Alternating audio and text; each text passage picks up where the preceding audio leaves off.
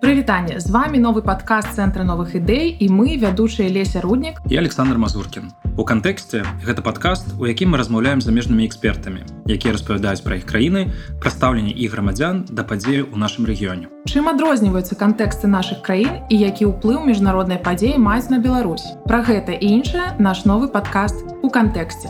Для нас важна ваше меркаванне, Таму мы вітаем ваши адзнакі і каментары на платформах, дзе вы нас слухаеце. Прывітанне леся. Прывітанне Саша. Сёння у нас выпуск нумар 8 нашага падкаста ў кантэксце. І сёння мы будзем падводзіць вынікі ўсяго нашага першага сезона. Так мы вырашылі празмаўляць адзін з адным на прадмет таго як увогуле нам спадабалася быць вядушым падкаста як нам спадабалася размаўляць з цікавымі альбо э, харызматычнымі гасцямі. Про это мы празважаем сёння ў такім вольным фармаце то бок мы будзем просто размаўляць і спрабаваць зразумець што нам спадабалася што не спадабалася а таксама прасіць вас пакідаць ваши заўвагі і прапановы ў каментах. Таму што верагодна будзе яшчэ сезон 2 і мы будзем рыхтавацца да новых тэмаў і да новых гасцёў. Так што ваши прапановы вітаюцца Ну што леся э, калі так агулам паглядзець ці задаволены ты ў выніку э, першым сезонам?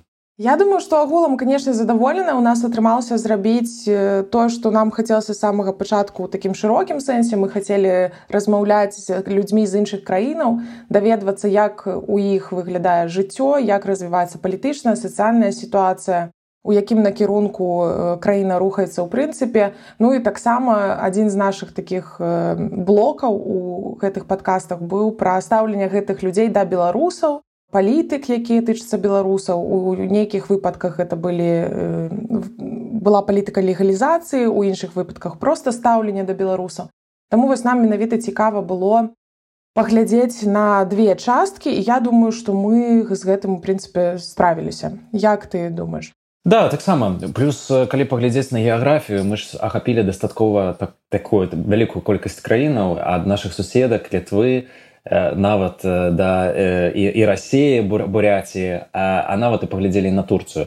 Што было таксама цікава это тое што рэальна людзі ці эксперты ў гэтых краінах ведаюць пра тое што такое Беларусь і нават узгадваюць падзеі. Канешне гэтай падзеі злучаны збольшага з 2020 годам Але я памятаю даўным-даўно гадоў 10 таму назад калі ты пачынаеш размаўляць з кімсьці нават з такіх краінаў як нямецчына і заўжды пастаюць такое пытанне а якая розніца паміж беларусю і рассеяй ці беларусамі расейцамі. Зараз такого ўжо э, нема прынамсі няма у еўрапейскіх краінах. А у нас даўно э, пастае такое пытанне ад наших слухачоў таксама. Я бачу у каментах і так прыходзіць нам у прыват наконт таго як мы абіраем гасцёў. Як мы абіраем гасцёў лесе Глядзім, каб цікавыя былі, каб госці былі пажадана э, з нейкімі ведамі пра Беларусь, каб яны маглі падзяліцца з намі развагамі, э, як пра сваю краіну, так і таксама пра Беларусь. Я думаю, што па такім крытэры мы адбіралі як мінімум частку нашых гасцёў, то бок гэта людзі, якія альбо неяк ускосна працавалі з Беларусю на сваёй працы. Это вот шведскія нашыя госці альбо людзі якія просто разбіраюцца ў рэгіёне і гэта наш апошні выпуск з андрэасам умландам. У некаторых выпадках мы набіралі гасцей па экспертызе у канкрэтна іх частцы свету. Бо калі размаўляць пра літву нам было ў прынцыпе лягчэй бо нам падаецца што мы больш разумеем тую сітуацыю якая там адбываецца то напрыклад просто рандомна браць кагосьці з Казахстана ці з Турцыі было б напэўна неправільна, бо мы самі не валодаем такой інфармацыі. Ну хаця б з-за мовы мы не валодаем такой колькасцю інфармацыі, якое нам бы хапіла для таго, каб задаваць якаснае пытанне. Таму в прынцыпе мы старались падбіраць вось, у другім выпадку другая стратэгія. Это акурат былі эксперты, якія ведаюць штосьці пра сваю краіну. І пажадаем таксама рэпрэзентуюць такую такое папулярнае мнение скажем там папулярныя меркаванні ў сферы там палітыкі як это было ў турцыі ці маюць нейкі там статус.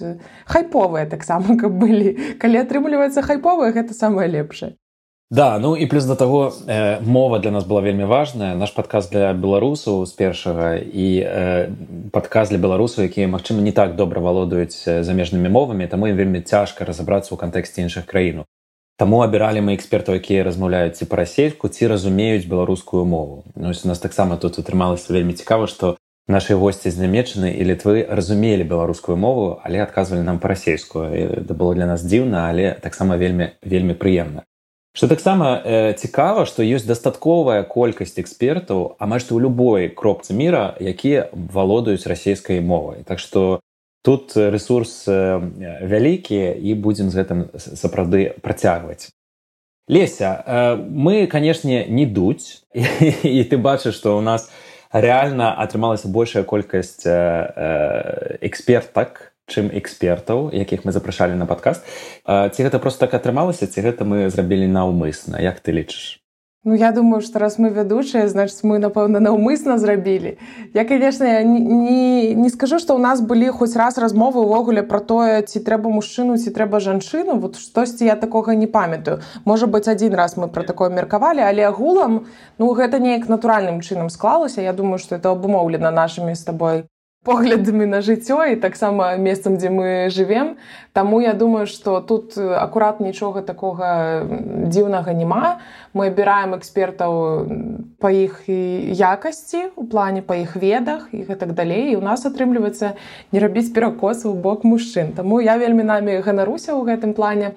Я думаю што мы э, зрабілі добры прыклад таго як можна у экспертных праграмах запрашаць людзей рознага гендеру рознага полу біялагічнага і пры гэтым не губляць якасць падкаста. Так згодна з табой абсалютна і я лічу што гэта вельмі важна што мы можемм пачуць і мужчынаў і жанчынаў і іх меркаванне і іх экспертнасць. Я дарэчы хацела зачапіцца за адзін момант які ты казаў раней крышачку гэта мова мова наших экспертаў. І вось у меня такое да цябе пытанне. Ты думаешь гэта прадукт такі посткаланіяльны ці чаму большасць краін якімі мы былі зацікаўлены в прынцыпе мелі нейкага больш-менш вядомага рускамоўнага эксперта ці экспертку? Як так здарылася? Чаму яны ўсе ведаюць рускую мову. Ну я думаю что гэта канешне злучана з тым што савецкі саюз у свой час быў вельмі буйнай дзяржавай і канешне вельмі э, многія хацелі вывучаць расійскую мову э, ведаць што там адбываецца потым савецкі саюз э, разбурыўся э, з'явілася расійская федэрацыя шмат розных краінаў. І працягваюць на самой справе вывучаць расійскую мову і вывучаць кантэксту у шматлікіх краінаў. Вось мы з табой зараз знаходзімся ў швецыі ў стагольме нават тут э, з цягам часу цікавасць да вывучэння расійскай мовы цікавасць для вывучэння рэгіёну яна яна не падае. Канешне прычыны з гэтага э, розныя. Зараз э, прадстаўляе ўсё ж такі наш рэгіён вялікую небяспеку. Там напрыклад збольшага гэта эксперты якія э, разбіраюцца ў пытаннях бяспекі геапалітыкі і менш напрыклад цікавяцца ты ж самыя шведы пытаннямі культуры як гэта было там раней 20-30 гадоў таму назад. Ну это такое маё ўяўленне але э, Росія вялікая краіна таксама яна мяжуе з вялікай колькасцю краіну таму канешне і, і, і, і ведаюць яны падрыхтоўваюцца ім вельмі важна ў іншых кантэкстах таксама разумець з кім яны маюць справы Ну зразумела карацей госці якія размаўляюць па-руску хутчэй за ўсё не скончыцца і мы зможам працягваць. Хутчэй за ўсё не скончыцца было б вельмі добра калі б яшчэ было большая колькасць гасцёў які размець беларускую. Но гэта таксама можа змяніцца таму што зараз многія эксперты вывучаюць напрыклад украінскую мову. Ўсё ж таки як мы абіралі краіны і тэмы? Ці была ў нас якая-то сістэма Я думаю, што мы просто добра рэагавалі больш-менш на павестку. Гэта адна стратэгія, то бок калі мы размаўлялі з госцей з Казахстана, мы арыентаваліся на тое, што ў Казахстане хутка адбудуцца выбары, таму мы хацелі празмаўляць пра палітычную сітуацыю напярэдадні выбараў. Такая ж сітуацыя была са Швецыяй, калі мы размаўлялі пасля выбараў, пасля таго, як падаецца тады акурат сфармаваўся шведскі ўрад, таму гэта было даволі актуальна. А другая стратэгія я думаю ўсё ж таки гэта блізкасць да беларусі. Блізкасць і уплывовасць напэўна на тую сітуацыю якая сёння склалася на беларусаў якія жывуць у гэтых краінах на стасункі з рэжымам напрыклад як это было ў выпадку з літвой. То бок мы хацелі паглядзець менавіта на тое што адбываецца ў краіне якая з'яўляецца краінай суседкай якая прымае шмат беларусаў у тым ліку апазіцыйную эліту.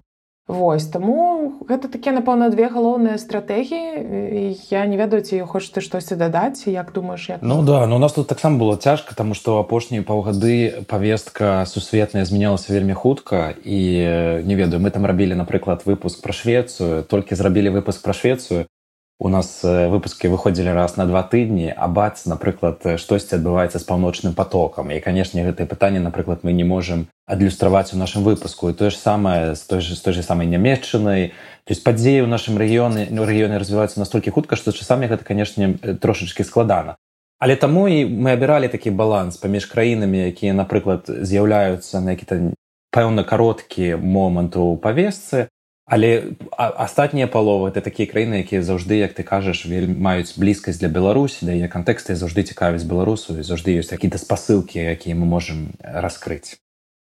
Ну што, пераходзім да нашых выпускаў. іх у нас было э, сем э, у першым сезоне. Э, ну што Леся, які ў тебя быў любімы выпуск і менавіта чаму? Давай пералічым. Спачатку была Швецыя, потым была, э, быў Казахстан, потым была бурятыя потым была нямметчына і што яшчэ?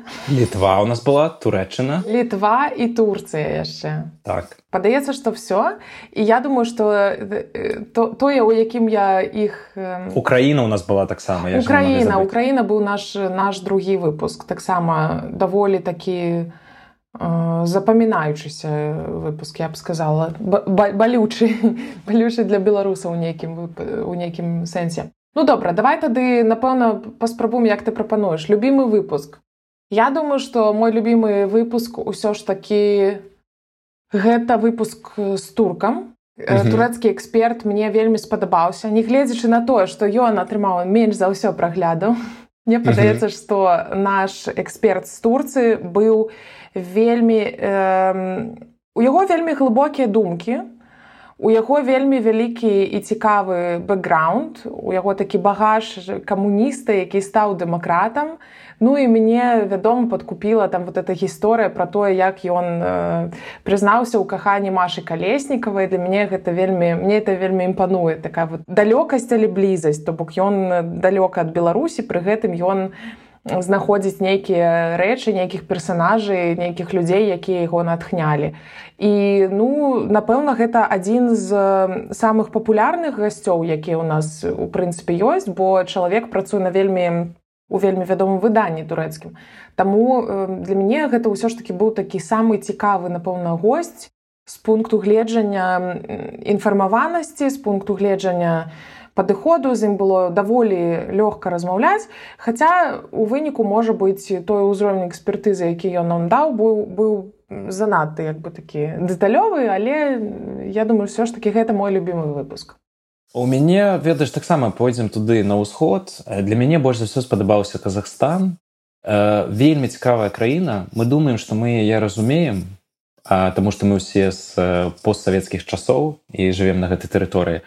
Але здаецца там нешта адбываецца і што мы до конца не разумеем. І нават пасля гэтага выпуску у меня засталося жаданне яшчэ больш пагрузіцца ў гэты кантэкст. І вось мы калі бралі так інтэрв'ю з э, бураты таксама там вельмі шмат вось гэтых лінкаў з казахстанам. Міграцыйныя працэсы з рассіі ідуць у казахстан. Мачыма яны там застаюцца Мачыма яны будуць крочыць далей на захад. Мы там таксама чулі ад буряту напрыклад што яны ў Казахстане надоўга не застаюцца і потым мігруюць далей у штаты напрыклад.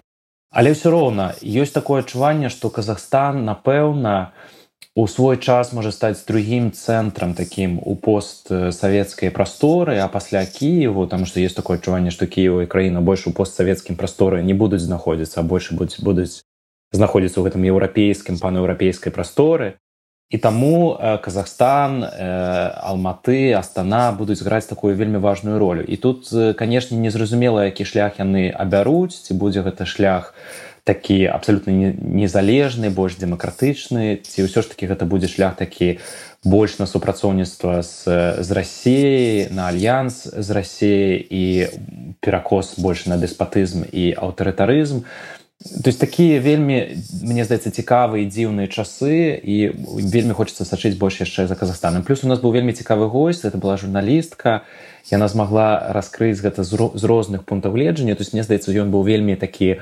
аб'ектыўны э, погляд на, на рэчы Да, я хотела дадаць просто што у нас сітуацыя з Казахстанам хутчэй за ўсё нас так цікавіць, таму што гэта нейкім чынам зразумелы нам кантэкст. Пры гэтым вельмі шмат невядомых пераменных. І гэтыя пераменныя могуць у прынцыпе ўплываць на тое як у будучыні будзе складвацца сітуацыя. Але пры гэтым мы разумеем што далёкая краіна якая ўсё роўна будзе мець уплыў на падзею ў беларусі тым ці іншым чынам.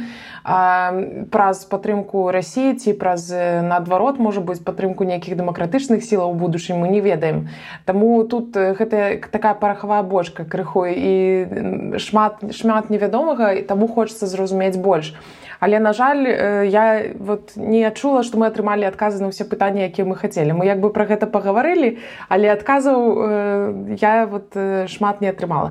Таму хочется, каб у будучні мы абіралі таксама і такія тэмы, як Казахстан, такія краіны, такія выпадкі, якія вельмі важныя і нават калі мы не можам атрымаць на іх сёння падчас запісу пытанні, каб мы маглі ўсё роўна паразмаўляць про тое што хвалюе в прынцыпе у сувязі з этой краінай. Ну да і ў рассія ж вось пагражае пагражае Казахстану там часамі кажа ну вось вы будетеце наступныя пасля ўкраіны таксама канешне цікава і ў гэтым разабрацца як ставіцца казахстанскае грамадства да гэтага. Але згодны можа быць мы пра гэта паразмаўляем далей. Бачыш у нас выплывала гэта ў іншых выпусках як пра буряцію напрыклад таксама Казахстан стал стал месцам для рэалакацыі актывістаў які для цябе быў самы складаны выпуск? Вот ты уже зрабіў вельмі добры мосцік самы складаны выпуск вядома быў буряце тому что у гэтым выпуску мне было цяжэй за ўсё трымаць сябе ў ролі амаль што інтэрв'юера і э, не каментаваць тое што мы чуем. Пры гэтым я скажу што мы ўсё роўна што ты што я перайшлі крышачку нашу мяжу якую мы задалі сабе ў самым пачатку і пачалі э, правакацыйна скажем так размаўляць з нашай госцей а мне падавалася што у нас была іншая ідэя але тут уже просто немагчыма было маўчаць нам э, было складана насамрэч слухаць тое што мы чуем хутчэй за ўсё з-за неадпаведнасці наших чаканняў то з рэальнасцю. Таму што калі табе вельмі доўга твае беларускія тваё беларускае наваколле пераконвае цябе ў тым, што бурятыя будзе свабодная і ўвогуле хутка Расія распадзецца, імперія падзёт і стане шмат шмат дзяржаваў, у тым ліку буряты, якая стане асобнай. А ты, канешне, разумееш, што гэта нейкія незразумелыя фантазіі, але пры гэтым это як бы думка яна ў цябе асядае на на бэкграундзе і потым калі ты сутыкаешься з рэальнасцю ты разумееш што а там ну як бы увогуле гаворкі не ідзе пра тое каб прэтэндаваць на нейкую незалежнасць і у людзей цалкам адбываецца самая ідэнтыфікацыя у бок рассіі то бок яны не называюць прынцыпе себе бурятамі у любым выпадку калі мы задавалі пытанне пра бурятыю бурятаў мы атрымлівалі адказ про тое что ну бурятія это Росія буряты это рускія і гэтак далей Таму тут як бы для, для мяне просто адбыў адбыўся такі шок крыху того что мае чаканні не супалі з рэальнасцю Вось падавалася что ўсе ж людзі хочуць прынцыпе свабоды там дэмакраты пазбавіцца ад каланіяльнага мінулага ну як бы аказваецца что не таму что некаторыя людзі нават гэта не асэнсоўваюць. Таму шкада, але э, гэта вельмі добры такі рэаліці чек, які мы зрабілі з дапамогай нашага падкаста, які, дарэчы, нагадаю, стаў самым папулярным падкастам у нашым сезоне. Таму калі вы, вы слухаеце зараз гэты выпуск, вы выбіраце адзін падкаст для праслухоўня, паслухайце мой любімы Сашын любімы і буряці. Цяжка, цяжка было. Ну, з аднаго боку цяжка, з іншага боку, канешне, вельмі цікава, Таму што для нас вельмі важна мне здаецца гэта наш як бы выснова на будучыню вельмі важна зразумець увогуле грамадскую думку рассіі яна настолькі на самой справе адрозніваецца ад беларускай і вось гэтая імперскасць і розныя рэгіёны як яны ставяцца да падзею як яны ставяцца да цэнтра э, крымля там вельмі шмат складаных сувязяў і у іх там капаць разабрацца вельмі складана але гэта вельмі патрэбна таксама. І я думаю что вось зараз буратыя была канешне у у цэнтры інфармацыі сМ наконт вайны ва ўкраіне. Але есть і іншыя рэгіёны ў рассіі вось там было б вельмі цікава разабрацца гэтай малыя народы іх права на вызначэнне што яны думаюць і гэта, і гэтак далей. Вось у нас таксама было каменты які нам пакінулі пасля гэтага выпуску злучаны з тым чаму вы не бралі якіх-нибудь нацыяналістаў з гэтых малых рэгіёнаў рассіі дзе, дзе пражываюць малыя народы і гэта таксама вельмі цікава для нас. Мачыма маглі б іх узяць і паглядзець у наступным сезоне. Але зноў жа таки для нас лесе было вельмі важна рэпрэзентатыўнасць каб ўсё ж таки наши гости змаглі для нас растлумачыць як грамадская думка працуе ў гэтых рэгіёнах. І вось на жаль прынамсі ў браты і вось у тых з тымі гасцямі які мы размаўлялі і нават з тымі іншымі экспертамі якіх мы там глядзелі у Ютюбе можам сказаць што вось гэтага імкнення да незалежнасці там пакуль што няма але імкненне да аўтаноміі там ёсць што таксама цікава Для мяне яшчэ быў адзін складаны выпуск э, на самой справе. Многія казалі пра літву э, нам і пісалі каменты, што ну як жа гэта так, літва так крытычна для да нас ставіцца, вось гэтай калектыўная адказнасць. Для мяне гэта быў не складаны выпуск, таму што было вельмі цікава паслухаць, як ўсё ж такі літоўцы ставяцца да падзею да Беларусі. Але для мяне больш складаны выпуск на самой справе была Германія. Вось там хацелася зразумець больш, што адбываецца. А ёсць такое адчуванне, што Германія ўвогуле яшчэ не абудзілася на 100соткаў і знаходзіцца ў якой-то такой невырашальнай стадыі, дзе ўсё ідзе вельмі павольна і а, нават у дачынення да вайны з Украінай, нават у дачынення да нашага рэгіёну, Германія займае дастаткова пасіўную пазіцыю і акуратна дзейнічае. І вось з гэтым здаецца таксама трэба разбірацца, Таму што э, былі часы ў гісторыі і мы гэта ведаем з Геррманіі злучаны, калі іх дзяржава абуджалася і гэта не значыла добрыя рэчы. Можа быць вось тое, што яны так дзейнічаюць у гэтай сітуацыі э, і нават і добра, Таму што калі абудзіць гэтага тыгра можаш да, здарыцца штосьці недобрае ёсць у мяне ёсць у мяне ёсць у мяне такое адчуванне но гэты выпуск пацвердзіў прынамсі маё вось такое адчуванне пра тое што ад германії пакуль што чакаць шмат чаго не трэба.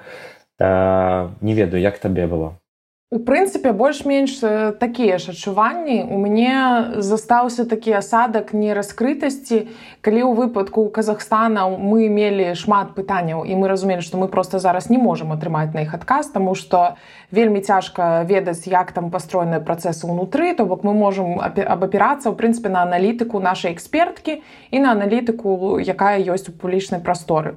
Пры гэтым калі мы кажам пра германію мы ў прынцыпе размаўляем з даволі вядомым госцем з даволі вядомым чалавекам які не мае прамога ўплыва на палітыку але працаваў у э, вельмі таких буйных арганізацыях мае там топавую адукацыю то бок падавалася б эксперт павінен даволі адкрыта распавядаць пра сітуацыю ўвогуле якая адбываецца ў краіне.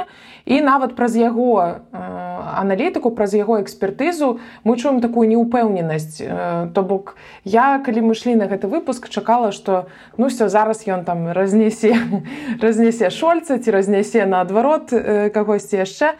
А тут як бы вот была такая вельмі асцярожная палітыка і мне падалося што гэта прыклад таго як в прынцыпе выглядае выглядае вось гэтая такая нямецкая асцярожнасць. І я не думаю што нам тут э, варта рабіць увогуле нейкія высновы на базуючыся на гэтым выпуску тому что в прынцыпе гэты гость быў даволі закрыты. І я думаю что нам у будучыню яшчэ тэму германії варта пакапаць варта паглядзець як розныя может быть бакі может быть запрашаць некалькі гасцёў як розныя бакі і розныя палітычныя сілы ставяцца да таго што адбываецца. Таму што ўсё ж таки калі мы кажам пра аналітыку экспертызу гэта больш такая асцярожнасць у нямецкім выпадку. Таму будзем будзем глядзець. Я думаю што ты ты правы ў тым што германія такія буйныя краіны іх трэба пільнаваць як бы нашим нашим падкастным вокам і спрабаваць разбірацца сапраўды як там будуць развівацца падзеі. Ну да ну з іншага боку могу таксама сказаць што маю шмат я не ведаю стасункаў з рознымі экспертамі з Геррманіі і вот яно паўсюль прасочваецца одно одно і тое ж ты хочаш ад іх аднаго хочаш больш такой яскравай пазіцыі больш дзеянню а яны не. І не залежыць нават ад іх э, ідэалагічнага колеру там яны больш за правых ці яны больш за левых. Я думаю што ўсё ж таки наш гость тым не менш ён адлюстроўваў гэтую грамадскую пазіцыю. І нават паглядзець на іх грамадства яно таксама можа быть яно і падтрымлівае у там у гуманітарнай э, плыні але вось у таких вось браць на сябе пазіцыю лідара пакуль што ад, ад германії гэтага няма. Но паглядзім Што будзем рабіць з будучыняй леся? Будучыня канешне туманна але які ў нас планы на будучыню? Галоўны план які ў нас ёсць на будучыню гэта працягваць запіс наших падкастаў. І я думаю что э, гэта тое на чым мы э, пагадзіліся на сённяшні момант далей будзем глядзець. То бок канешне э, кор ідэя такая застаецца як яна і была. Нам хочется працягваць знаходзіць інфармацыю кантэксты і краіны якія невядомыя для беларусаў ці невядомыя настолькі каб у гэтым можна было разабрацца без экспертаў. І хочам спрабаваць даставаць вось гэтую дадатковую інфармацыю і дзяліцца з ёй з нашымі слухачамі. Таксама працягваць даведвацца пра стаўленне да беларусаў пра што мы ў прынцыпе вось апошнія выпускі не так шмат размаўлялі таму хочацца ўсё ж такі да гэтага таксама ў будучыні вярнуцца. і і э, такім чынам у нас ёсць прыкладны прыкладнае уяўленне фармата. Пры гэтым мы будзем мы ўсё яшчэ разглядаем нейкія магчымыя змены ў фармаце і пра іх вы даведзеся калі мы з гэтым вырашымся і калі мы вернемся і калі мы вернемся пасля канікул. І я думаю что вот вы уже разумееце што у нас мы сыходзім на невялікія канікулы і спадзяемся вярнуцца пасля іх Да, ну і может быть тут трошачки дадаць, што мы напэўна у наступным сезоне не будзем толькі размаўляць пра краіны. Магчыма, мы таксама будзем які-то браць тэмы.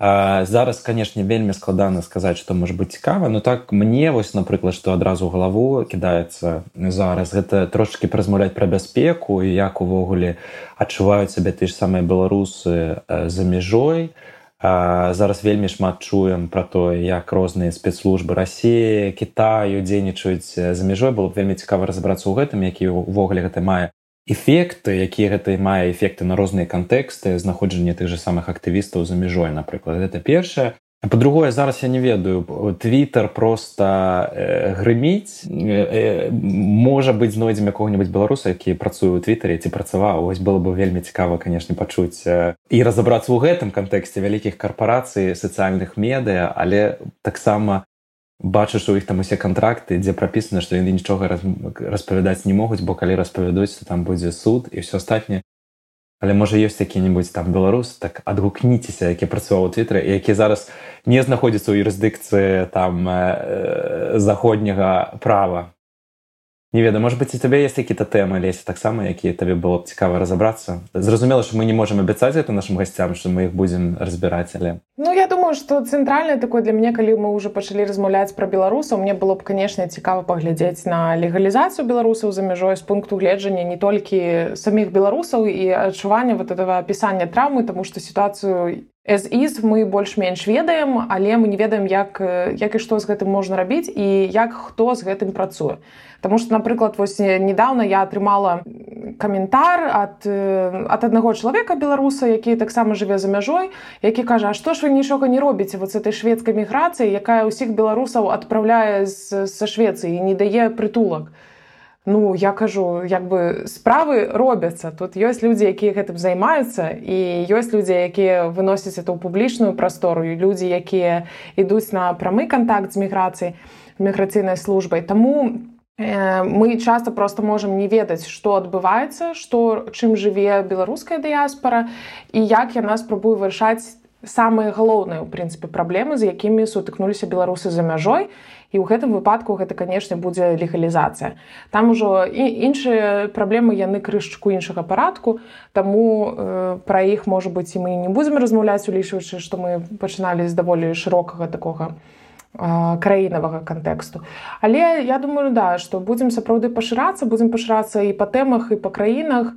і глядзець як можна таксама у наших гасцёў запрашаць не толькі па іх экспертнасці, але таксама па можа быць канкрэтных кампетэнцыях э, практычных, якія яны маюць і якія яны прымяняюць у сённяшняй сітуацыі. Ну што не будзем абяцаць нічога на дадзены момант. Адзін мы можам абяцаць, што мы вернемся ў 2023 годзе. І мы, канешне, хацелі б э, усіх памяншаваць з наступаючымі калядамі, новым годам і пажадаць міру і бяспекі перамогі. Дякую вялікі. І да, да наступных падкастаў. Да сустрэчы. Пакуль